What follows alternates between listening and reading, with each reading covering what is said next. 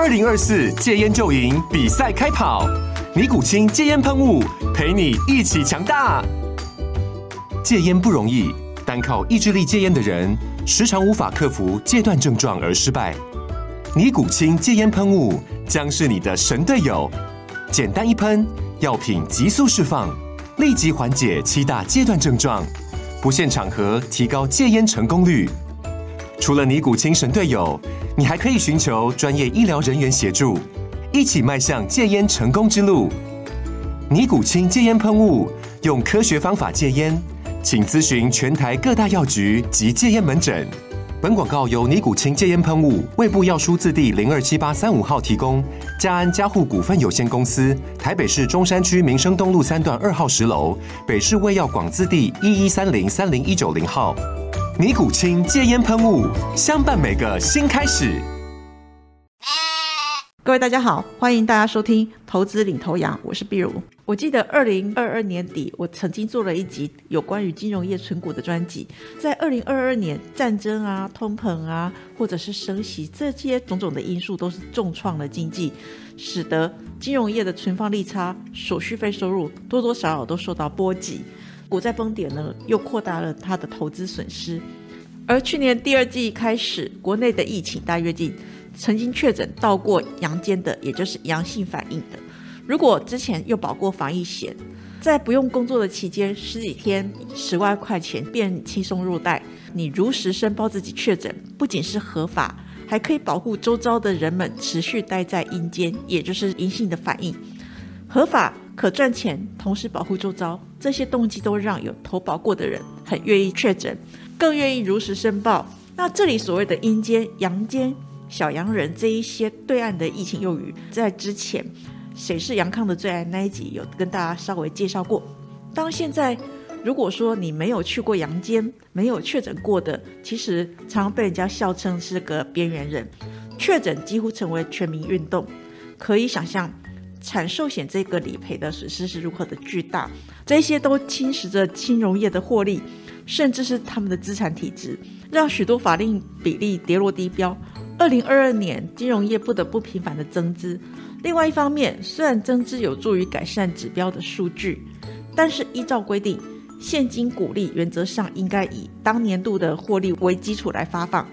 因此碍于规定，今年就很多公司配不了息了。我们公司附近的餐饮店啊、便当店，不时就贴出原物料不断攀升，老板已经受不了了，不得不在某年某月某日调高涨价的公告。最近淡淡的忧伤已经持续长达了一年，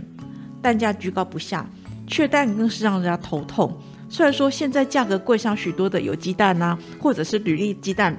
在架上都还是有的。可是如果你想要买一般的鸡蛋，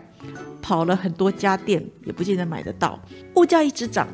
靠退休金、存款生活的，或者是小资族，该如何安身立命呢？许多人都说可以存股，尤其是金融。但是过去可靠的金融，二零二三年却有许多公司落入配不出起的窘境。还好，日前金管会拍板决定，金控可以用资本公积跟法定盈余公积来配发现金股息。只要提报董事会讨论，不需要金管会的同意。另外，为了使金控公司在未来的年度用法定营运公积或资本公积发给现金有一致的遵循基础，那金管会也会演绎相关的规范原则。在这个规定出来之后，预期市场上像是国泰金啊、星光金、开发金、和库金、玉山金、国票金、华南金、台新金。富邦金、元大金、第一金、兆丰金、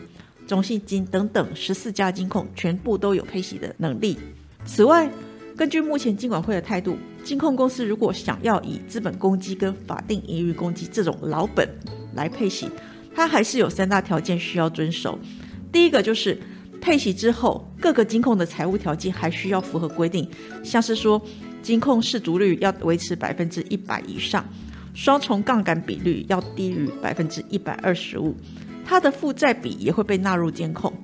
第二个就是法定盈余公积最大的配息额需要遵守公司法，以法定公积超过资本额二十五个 percent 部分为限。第三，如果有公司拿老本来配息的发放程度太大的话，主管机关将会表达关切，也会适度了解各个今后发放后的资本强化规划。刚刚讲了一大堆，大家一定会觉得说有一点复杂，对不对？尤其是公鸡是什么东西呢？为什么会一直提到公鸡呢？我们稍早也提过了，这个年头蛋很缺，很多人就会觉得说，现在是不是要提会下蛋的母鸡呢？不过金管会的措施，我认为可是会让金融业的公鸡也会下蛋的。资本公鸡、法定盈余公鸡这些是什么呢？首先我们要了解的是财务报表，资产负债表中股东权益底下有一个。保留盈余的项目，就现行国内的规定，保留盈余大致上会分成三类，就是第一个像法定盈余公积，第二个特别盈余公积，第三未分配盈余。再依照公司法的规定，每一年公司都要保留百分之十的税后盈余来作为法定盈余公积，特别盈余公积就是公司在提拨一定比例出来的盈余，通常这个是多拿出来。用来应付未来可能发生的困难，所以我们可以想象，特别盈余公积是一种未雨绸缪的做法。法定盈余公积就是规定法规的，特别盈余公积就是未雨绸缪。至于说未分配盈余，就是扣掉前面的这两项，也就是扣掉了法定盈余、特别盈余公积之后，剩下来公司可以自由支配的钱。有赚钱的公司通常会把盈余拿来配息。或留一部分下来，先放在资产负债表当中，以供未来使用。那么资本公积又是什么呢？它其实就是列在资产负债表股东权益项目当中，这个是代表公司从股东那里获得的超额现金。资本公积的累积，其实大部分都来自于像是企业的资产重估的获利、股票的溢价发行、出售固定资产等等等。换句话说，如果以资本公积配息，这个配息来源并不是来自于本业的获利，而是用公司过去在股票或者是库藏股溢价等等等累积下来的资产。那这里你可以想象，法定盈余公积就像你每个月或每一年定期从你的薪资里面扣款，放在一个账号一直存下去，而且这个是法规要求的，有一点类似劳退提拨的账户。那资本公积呢，就像是你把储蓄险的红利，或者是投资股票、房地产得到的获利，这一些其实都不是你本心里面赚来的钱，你把这些钱提出来，持续滚定特定的户头，所以这两个东西，不管是本业或者业外，其实你都可以拿来作为。未来的养老金啊，或者是可能是儿女的求学基金，也可能是自己的急难基金。那这个就是资本公积以及法定盈余公积的一个定义了。从刚刚的例子，大家可以想象，这一些其实它都是经年累月所累积下来的资金，对公司来讲，它是长期而且是稳定的资本来源。因此，不管是拿资本公积，或者是法定盈余公积来配息。都会被认为拿自己以前赚的钱配给自己。如果公司是暂时时运不济，开放资本公积或法定盈余公积的配现，是一个对得起股东的做法，让长期的股东每年都有蛋吃。但是如果公司来年的展望还是比较差，这就好像说自己一直都不是生产。公积配现虽然说可以讨好股东，但是对公司本身来说，如果你一直卖主产，当主产卖光了。坐吃山空，自自然无以为继，这个是要特别注意的。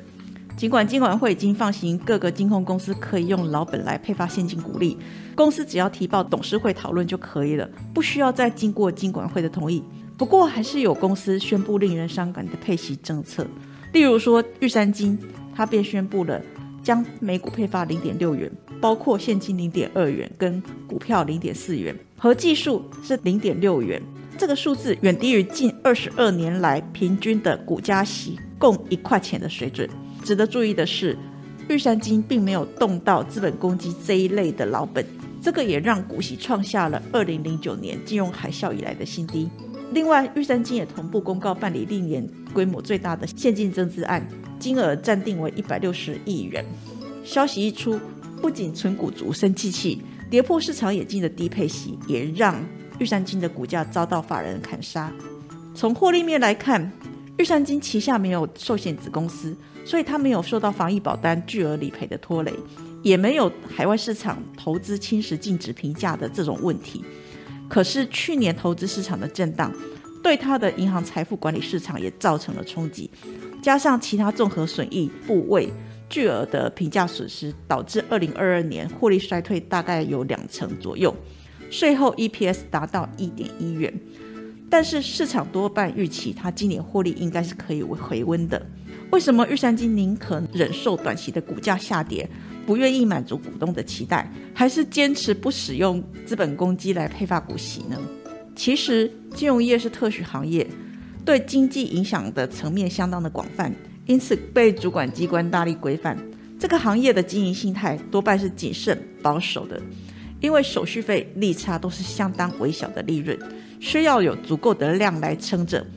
可是如果你冲得太快，又一时不察，一个贷放出现坏账，或者是投资出现亏损，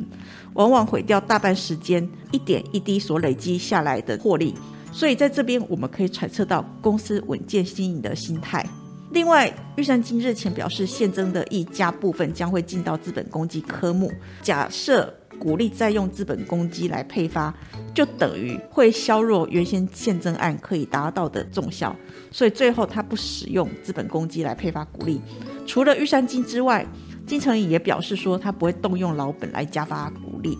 公司透露，他不考虑动用老本的原因在于说，因为上半年的景气还是不够明朗，产业还在消化库存，预期下半年整个景气才会逐渐的透明。加上说，去年银行放款的规模大幅的成长，今年需要多充实资本，以因应上半年的景气疑虑，多保留一些银弹在手比较安全。我认为投资股票能够拿到股息固然重要，有序经营才是可长可久的。即使以老本配息，控制在一定的范围之内，对公司跟股东可以说是皆大欢喜。但是如果过度配息的话，这个将是强求的。一时的，如果公司没有足够的获利能力，未来这个果实应该是苦涩不堪。以目前来讲，富邦金、元大金、第一金、兆丰金、中信金本来就有能力用未分配盈余配息，所以以主产加发的可能性并不高。华南金跟台新金等等有可能多加发股息。至于原本有配息疑虑的，像是国泰金、星光金、开发金、和库金、玉山金。国票金等六家金控法规之下，它转为可以配息，受惠是最大的。不过就玉山金的例子来看，金管会虽然准了金控以老本来配息，十四家金控公司都因此有这样的配息能力，但是预期经济前景仍不明朗的情况之下，今年各家的金融业还是首先会考虑风险，鼓励政策应该还是会采较保守的态度，也不太可能比照去年的程度发放。但是原先的配息疑虑环节，我认为还是金融股的利多。以上是投资领头羊节目内容，谢谢收听。本公司与所推介分析之个别有价证券无不当之财务利益关系。本节目资料仅供参考，投资人应独立判断、审慎评估并自负投资风险。